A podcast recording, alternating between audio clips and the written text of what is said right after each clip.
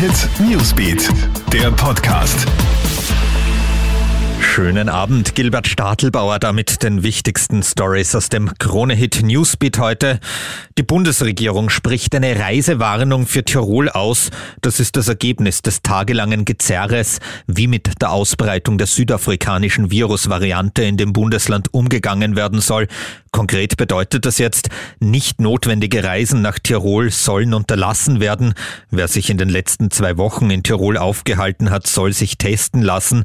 Und wer von Tirol aus in ein anderes Bundesland reist, soll sich unmittelbar vor dieser Reise testen lassen, so der Aufruf der Bundesregierung. Es muss alles unternommen werden, um die Ausbreitung der Mutation auf ganz Österreich zu verhindern, sagt Bundeskanzler Sebastian Kurz. Der harte Lockdown in Österreich ist vorbei. Schulen, Handel und körpernahe Dienstleister wie Friseure sind seit heute wieder offen.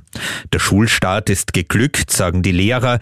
Wegen der Semesterferien in den anderen Bundesländern ist heute nur in Wien und Niederösterreich der Präsenzunterricht wieder aufgenommen worden. Nur Kinder und Jugendliche mit negativen Test dürfen ins Klassenzimmer. Die Zahl der Testverweigerer war heute verschwindend gering, heißt es. Allein in Wien sind durch diese Tests an den Schulen 31 Corona-Fälle entdeckt worden. Wir bleiben in Wien. Auf dem Gelände des Hauptbahnhofs hat ein 17-Jähriger eine 16-Jährige vergewaltigt. Heute ist der Bursche vor Gericht zu zwei Jahren Haft verurteilt worden, davon acht Monate unbedingt. Die beiden haben sich über Instagram kennengelernt und Fotos ausgetauscht, auch Nacktbilder.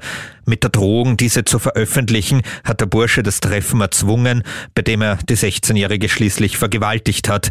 Das Mädchen hat vom Gericht eine finanzielle Wiedergutmachung in der Höhe von 5000 Euro zugesprochen bekommen. Der Bursche wurde außerdem angewiesen, sich einer Therapie zu unterziehen und völlig zugeschneit, Teile Deutschlands versinken gerade regelrecht im Schnee. Im Bundesland Thüringen ist gestern eine Familie mit dem Auto fünf Stunden lang festgesteckt, mit dabei auch ein siebenjähriges Kind. Die Feuerwehr hat die Familie dann befreit und in eine Notunterkunft gebracht. Auch in anderen Teilen des Landes, speziell in Norddeutschland, sind die Einsatzkräfte nach wie vor im Dauereinsatz. Das war unser Newsbeat Podcast. Ich wünsche dir noch einen schönen Montagabend. Krone Hit Newsbeat, der Podcast.